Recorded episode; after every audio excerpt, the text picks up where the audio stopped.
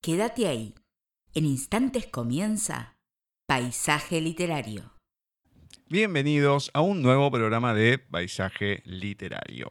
Nos encontramos en nuestra cuadragésima tercera emisión, 23 de noviembre de 2022.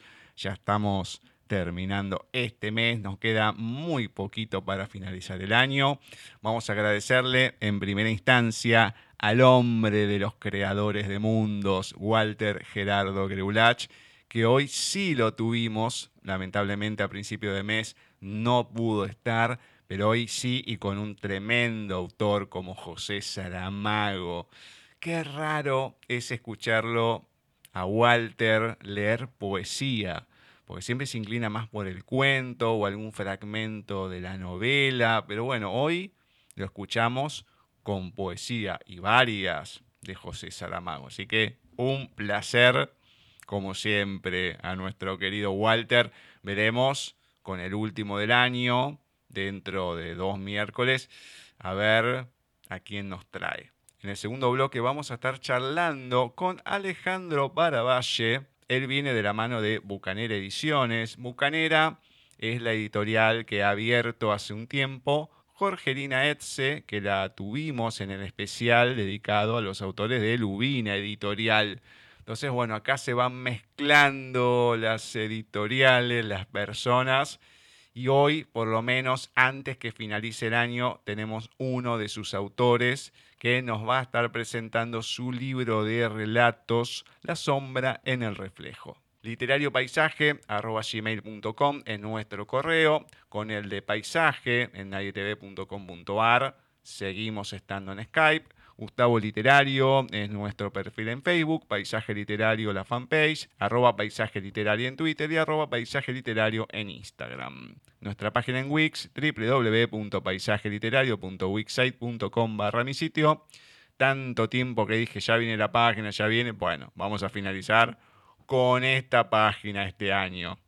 Veremos el año que viene qué pasa con tantas cosas. En Anchor y en Spotify nos encuentran como Paisaje Literario y ahí pueden escuchar todos los programas anteriores. Vamos a presentar a nuestra meremédita profesora Cecilia Giorgio para comenzar este bloque de lecturas.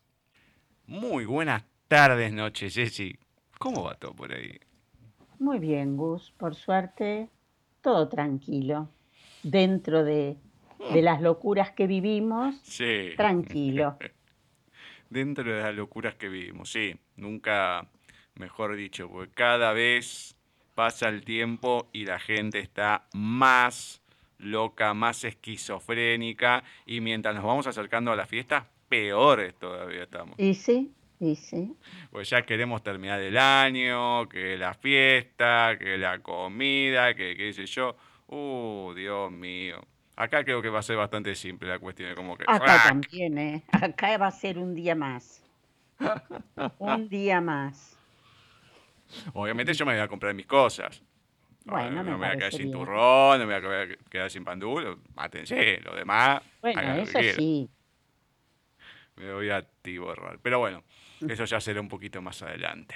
Hoy, ¿con quién arrancamos? Comenzamos como siempre con uno de nuestros oyentes, Nito Fritz, a un costado de la ruta. A un costado de la ruta, objeto de disolución, la liebre. La corrupción descompone al animal de manera sistemática. Si fuera una piedra, permanecería en apariencia incorrupta, deseada sola por el sol y el paso agitado de animales salvajes. Ahora impera el vacío como forma de verdad y no podría el agua santa lavarla más que a un Cristo. Cada una de sus partes derrotadas, un viaje sin propósito. Lo que era armónico son costillas y un hocico alterados por el viento. Antes, un impulso la volvía reina, la belleza del salto, la búsqueda del alimento, el cuidado de la cría. Ahora ese cuerpo no posee sabiduría que lo ayude a respirar, mientras gira el planeta y el corazón se expande. Lo inerte busca un centro, un sitio más sereno que el mar que se escucha a lo lejos.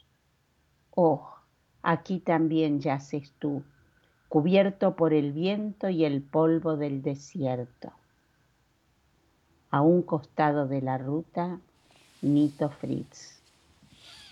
Mm, Ah, muy metafísico. sí, sí. Está separado como en tres partes, ¿no es cierto? Pero Sí. bueno, es extraño como poema, Sí, sí, sí. Pero tiene lo suyo, como siempre. Le agradecemos a Nito y bueno, que nos siga mandando sus, sus poemas. Obviamente, obviamente. Bueno, te agradecemos. Qué manera de empezar. Bueno, queremos saber. Sí, porque te deja medio descolocado. Sí, sí, sí, quedó. descoloca. ah, es como para mm, releerlo varias veces o Obvio, reescucharlo. sí, sí, sí. Cuando la gente lo esté escuchando en Spotify, Anchor, bueno, lo retrocede, lo vuelve a escuchar porque para comprenderlo hay que leerlo un par de veces. Así que, Bueno, pasa, perdón, eh, que interrumpa, pasa con la mayoría de los poemas. claro, totalmente. El poeta Sí, sí, sí. escribe lo que siente, no es el texto de la novela que lo relees, lo, te fijas qué pusiste, Ujú. que yo pienso que el poema, si bien lo corregís, lo volvés a leer, surge del alma y no hay quien me diga lo contrario, porque no lo voy a creer. Salvo que, que te dediques a hacer una especie de texto y después lo pases a poesía. Si no, no le veo otro sentido. No sé, a mí en el primario me hacían escribir poesía y la verdad que mucho del alma no me salía, me salía del odio, de tener que escribir una Y poesía. bueno, a veces sale del odio, eh, ojo. Sale del odio a veces también.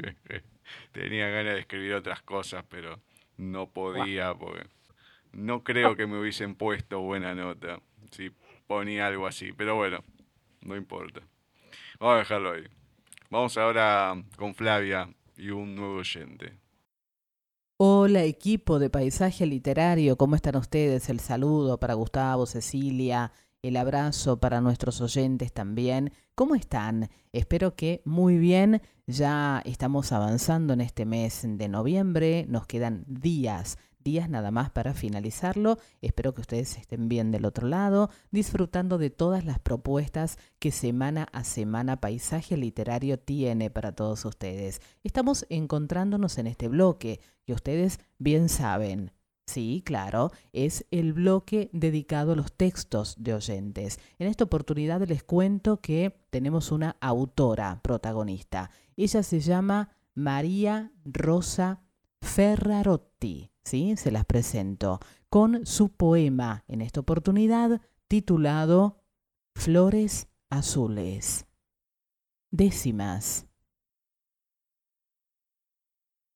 Como moras escarchadas, las lobelias de tus ojos son punzantes cual abrojos en mis vallas derribadas, con sus púas aferradas, me perforan emociones, les presentan audiciones a mis flores de retamas, en el ámbar de sus ramas, capto sus insinuaciones. A tus dalias encapsulo con mis alas de pestañas, que reaccionan cual arañas, tienen poco disimulo.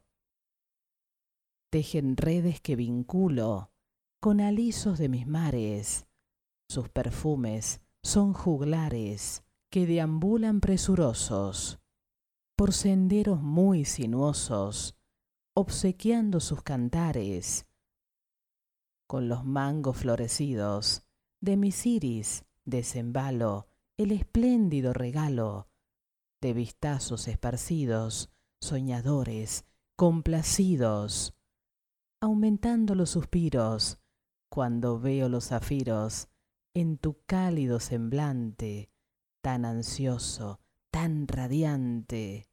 Al querer no dan respiros. Las hortensias las recorto del jardín del firmamento, guardan mágico pigmento, gratitudes les reporto. Sus presencias las importo, recorriendo sus callejas, a mis dudas las despejas, cual pampero que resopla, sus frescuras las acopla a primores que me dejas. María Rosa Ferrarotti.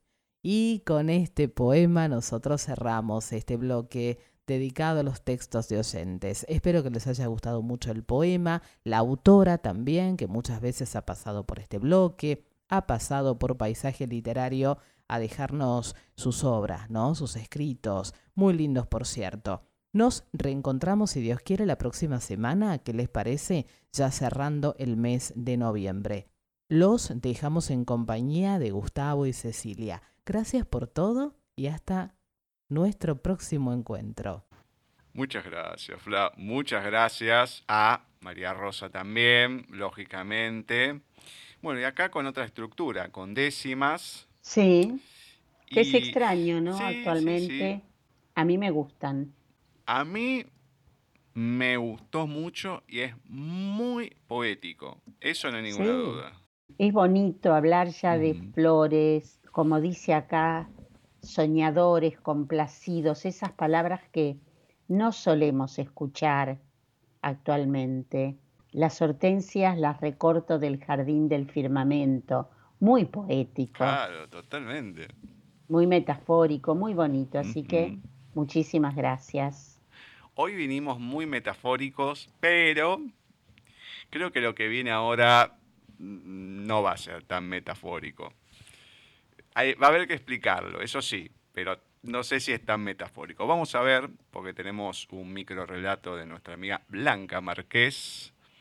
Retorno al pasado. Conseguido. Pura ciencia ficción hecha realidad. Lo que el ser humano buscó desde que tuvo conciencia del tiempo. No era una máquina bonita, ni una cápsula blanca plateada. No tenía un sillón tapizado de terciopelo rojo, ni Wells le hubiese dado el visto bueno. Más parecido al giroscopio de Hermione, el anillo que llevaba en el anular de la mano derecha era la llave a la venganza. Después de tantos años, cuarenta y dos para ser exactos, Marta acarició con la yema de sus dedos el frío metal y sintió un momento de inesperado placer. La yema era áspera, callosa, varias veces quemada con soldaduras y productos químicos. El metal era suave, rodio plateado que giraba sobre sí mismo como las agujas de un reloj.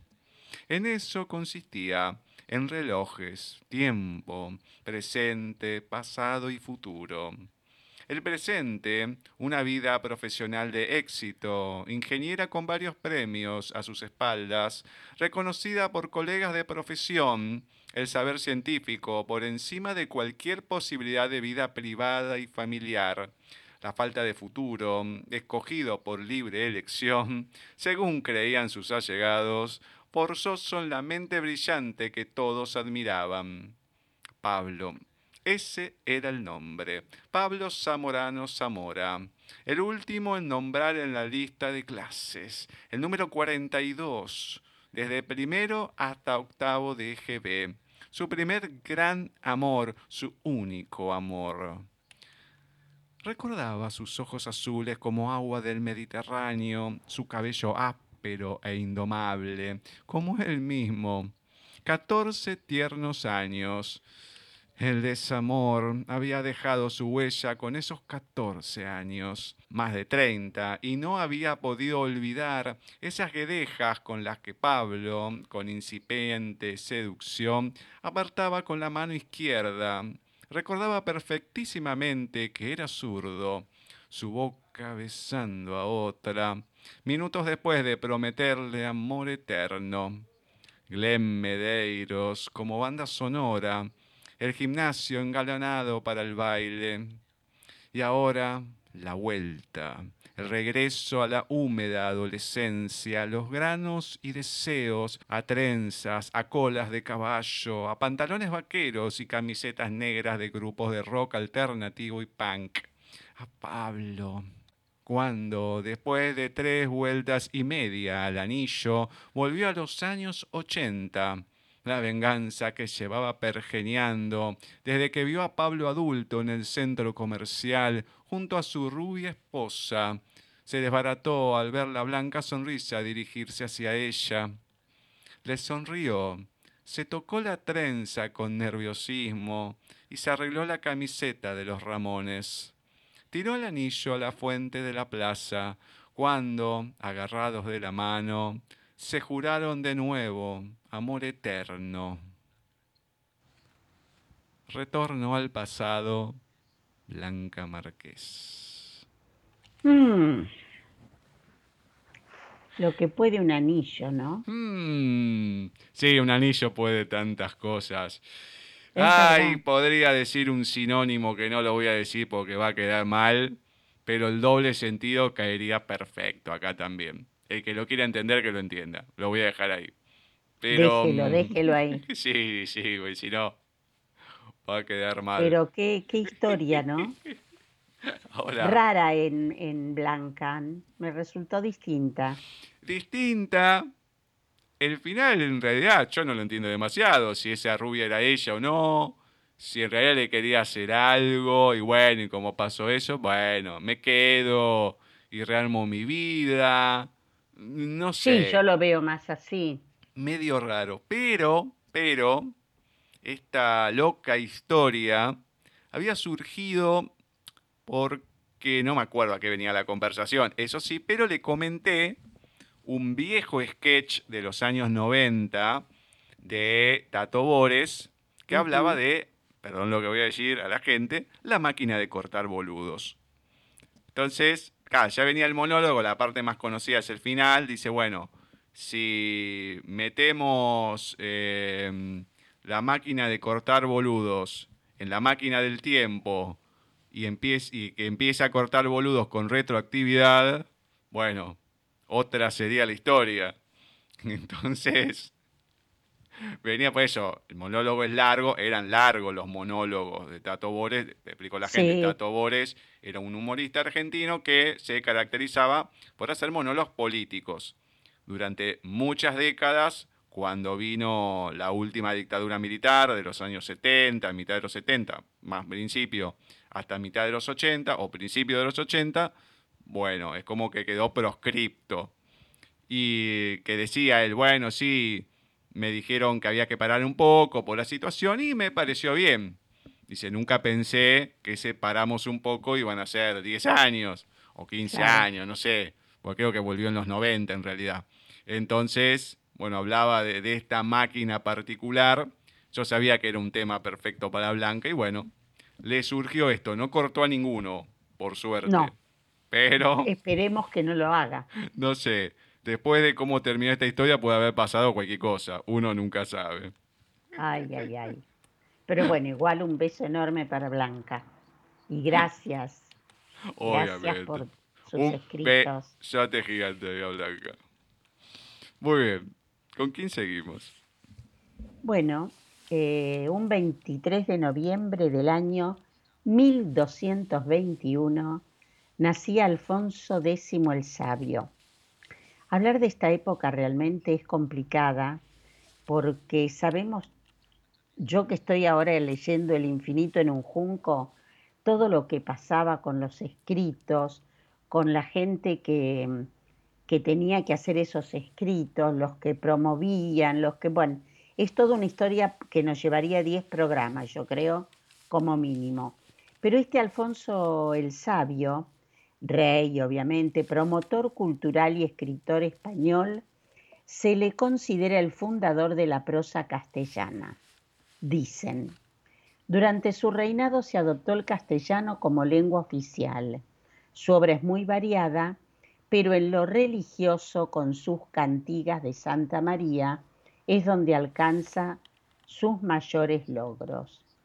Yo hoy rescaté algunas de sus frases y vamos a leerlas. La primera, quemad viejos leños, leed viejos libros, bebed viejos vinos, tened viejos amigos. Me pareció muy linda. Totalmente. La segunda, no son muchas. ¿eh? Los que dejan al rey errar a sabiendas merecen penas como traidores. Hmm. Otra, los cántaros, cuanto más vacíos, más ruido hacen. Hay muchos de esos hoy en día, más por acá, ¿eh? Es verdad. Pues esta España que decimos, tal es como el paraíso de Dios. Otra. Si hubiera estado presente en la creación, habría dado algunas indicaciones útiles. Está muy buena esa. Estas obras no son mías porque las escriba yo, sino porque yo he puesto sus fundamentos y razonamientos. Y la última, yo creé las reglas y órdenes a seguir en el reino, y ahora que llego a mi fin, no se respetan y me lamento. Hmm. Todas de Alfonso X el Sabio. Cuando dijiste la del cántaro y demás, eh, me vino a la mente de la entrevista de la semana pasada a Quique Guijarro, que mm, en una de sus partes eh, estábamos comentando lo de Dirdam 2, que lo pude terminar de leer, bueno, hicimos la entrevista, lo comentamos como se debe, si bien salió el año pasado, pero en una parte siempre esos comentarios mordaces que hacía de la política, bueno, de cada uno de lo que va pasando, de, nombraba los Umpalumpa, que son los que aparecen en, bueno, Willy Wonka y la fábrica de chocolates, o en realidad Willy Wonka y su fábrica de chocolates, o la de Charlie y la fábrica de chocolates, que es la última que se había hecho. Y hay una escena que una de las chicas quiere agarrar una de las ardillas que tiene él. Claro, dice que no se meta, bueno, se mete y le golpean la, cabeza y la van a descartar. Dice, ¿por qué hacen eso? No, porque verifican como que si las nueces están vacías o no. Si están vacías, las descartan. Entonces, como diciendo, uy, no, está hueca. no tenía nada en el cerebro. Entonces me hizo acordar un poco a esa imagen y sí, es verdad. de la película que sí, tal cual. Pasa más de lo que uno piensa. Hay muchos huecos últimamente. Muy bien. Bueno, voy a ir con un natalicio hoy, como no podía ser de otra manera. Y hoy va a ser el de la periodista y escritora argentina Luisa Valenzuela. Nacía el 26 de noviembre de 1938 y ha sido la primera mujer en obtener el premio Carlos Fuentes en 2019. Su obra fue editada en más de 17 países y traducida a 11 idiomas. Hoy les voy a leer un micro relato de Luisa Valenzuela, Elementos de Botánica. En primera instancia, eligió las más bellas y doradas de las hojas del bosque, pero estaba seca y se le resquebrajó entre los dedos. Con la roja, también muy vistosa, le ocurrió lo contrario. Resultó ser blandita y no conservó la forma. Una hoja notable por sus simétricas nervaduras le pareció transparente en exceso, otras hojas elegidas acabaron siendo demasiado grandes o demasiado pequeñas o muy brillantes, pero hirsutas, ásperas o pinchudas. No debemos compadecer a Eva, pionera en todo, fue la primera mujer en pronunciar la frase que habría de hacerse clásica por los siglos de los siglos. No tengo nada que ponerme. Elementos de botánica, Luisa Valenzuela. Muy bueno. Muy bueno. A mí me encanta. Tiene Luisa Valenzuela tiene varios textos que están muy buenos, relatos que son un poquito más largos y todo, pero me encanta. Cada vez que me encuentro con ella es una autora que me gusta. Tiene sus años, pero tiene muy buenos escritos. Sí, sí, sí, es muy buena escritora. Muy bien. ¿Con quién vamos ahora? ¿Con quién arrancamos la recta final? Vamos a arrancar, como siempre, por lo menos en esta época, con Gustavo Adolfo Becker. Su poema dice así, Sendal flotante de leve bruma, rizada cinta de blanca espuma, rumor sonoro de arpa de oro, beso de laura, onda de luz. Eso eres tú. Tú, sombra aérea que cuantas veces voy a tocarte, te desvaneces como la llama, como el sonido, como la niebla, como el gemido del lago azul. En mar sin playa sonda sonante, en el vacío cometa errante, largo lamento del ronco viento, ansia perpetua de algo mejor, ese soy yo. Yo, que a tus ojos en mi agonía, los ojos vuelvo de noche y día, yo que incansable corro y demente tras una sombra, tras la hija ardiente de una visión. Gustavo Adolfo Becker. Mm. Súper poético. Totalmente. Fuimos metafísicos, poéticos, literales a veces con lo de Blanca, aunque bueno, con la, explicación y todo, ¿no? Pero un poquito de, todo, más allá de lo de Luisa Valenzuela también, con fantasía, bueno. Tuvimos un programa hasta ahora variado, muy variado. Mm, bueno, veremos si sigue la línea, si nos sigue variando un poco el panorama hoy. Bani. Me quería ir, lo juro. Sentir el calor del amor ya se me es desconocido. Vivía feliz entre mis sombras en la penumbra que habita mi alma, en la noche de mi corazón, en la embruna eterna de volver a sentir las cosquillas del amor. Y un día cualquiera llegaste a mi vida, sin tener una explicación del por qué mi corazón te reconocía. No sé cómo llamarle esta conexión, solo sé que te sentí latente en mi pecho.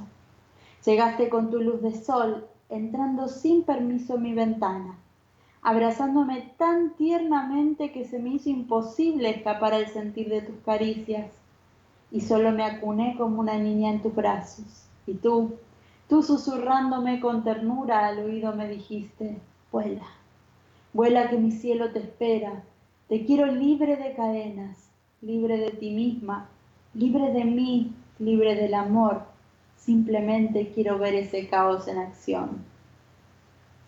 Y en ese momento se me inundaron mis ojos, pero no de tristeza, no, de una emoción inexorable al querer quedarme por voluntad propia, al abrir las puertas de mi corazón para que entraras en él y te sentaras cómodo en medio de ese caos que llevo entre el pecho y la espada.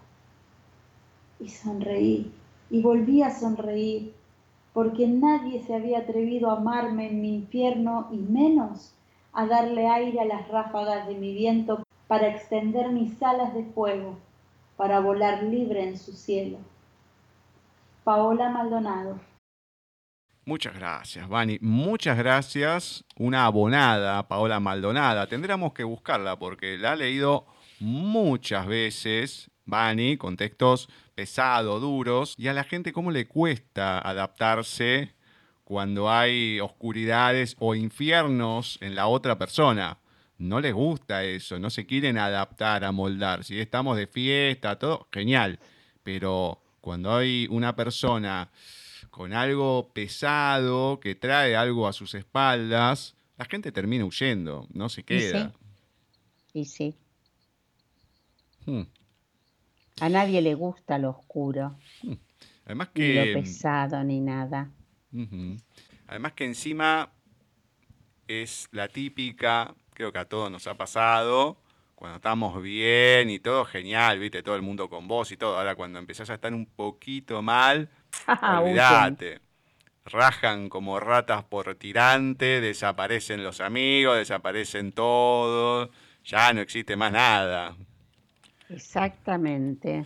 Pero bueno, Ay, Dios mío, qué golpe de realidad. Bueno, no, nos siguió variando un poco con esta realidad, Vani. Bueno, le mandamos un besote. ¿Con quién cerramos? Vamos a cerrar con un poema de Mario Benedetti, pero es un poema que está en su libro Andamios, que voy a hacer una síntesis, que está en la contratapa de la novela. Mario Benedetti dice que de regreso en su país, de eso se trata la novela, mientras rescata anécdotas y personajes de su infancia y juventud, Javier Montes va encontrando uno a uno a sus amigos y compañeros de antes. Allí están Vargas, diputado del Partido Colorado, Servando, que ha sido soplón de los militares, Fermín, que ha pasado 12 años en la cárcel por su militancia política, y el viejo Leandro, escéptico pero digno y fiel. El libro es muy bueno, está muy bien escrito. Yo lo leí hace bastante tiempo, no sé si no, no lo voy a releer en estos días. Tiene dos poemas, vamos con el primero. Mi cuerpo es mi genuino patrimonio. En él están escritos el cuerpo de Raquel y el cuerpo de Rocío. De otros no tengo rastros o al menos no me importan los turbios arabescos de su caligrafía. ¿Dónde este cuerpo habrá dejado huellas? ¿Qué otro cuerpo leerá la abandonada letra de mi piel? Hoy, por ejemplo, partes de mi vientre, de mis piernas falsamente labriegas, del ramaje morado de mis várices, de mis dientes sin oro, de las consolidadas arrugas de mi frente, de mis testículos dispares, de mis uñas mordidas, hay partes que conozco de memoria. En cambio ignoro todo o acaso todo de mi espalda, de mi nuca de huérfano y pedregal de mis costillas, de mi trasero el pobre. Sin embargo, mi cuerpo es lo único mío. El alma es apenas su inquilino, con contratos a término, hasta la fecha siempre renovados. Ya llegará la noche en que mi cuerpo le intime el desalojo, resignado a quedarse vacío, inmóvil en la nada que le cuadre. Va, ¿para qué jugar con mis escombros? Ya jugará el futuro, ese tunante. Por ahora, mi cuerpo de Raquel no es igual a mi cuerpo de Rocío. Indago en la memoria de mi piel ¿Cuál de ellas, sin ellas, es el mío? Mario Benedetti. Mm. Así escribe Mario Benedetti. Totalmente. No, no, no, no, pero mm, cuántas cosas que se pueden sacar de ahí. ¿eh? En una sola poesía tenés todo un mundo y varias situaciones para analizar, obviamente que vienen a lo que es la novela. Eso se entiende, ¿no? Pero así parte suelto. De la novela, obvio. Mm. De esos recuerdos que él va deshojando. Eh, está muy interesante. Si alguien lo quiere leer, Andamios de Mario Benedetti. Bueno, interesante, interesante. Interesante como la entrevista que vamos a tener en el próximo bloque. Vamos a estar charlando con Alejandro Baravalle. Él es argentino, nos va a estar comentando sobre su libro de relatos, La sombra en el reflejo, pero con la particularidad que viene de Bucanera Ediciones, que la preside una entrevistada que tuvimos este año con Lubina Editorial, que es Jorgelina Etze. Así que nos pidió si podíamos entrevistar a sus autores. Este año venía completo, pero hoy pudimos tener un huequito para uno de sus autores, el primero, seguramente el próximo va a ser el año siguiente, así que hoy vamos a estar hablando con Alejandro de su libro de relatos, La sombra en el reflejo.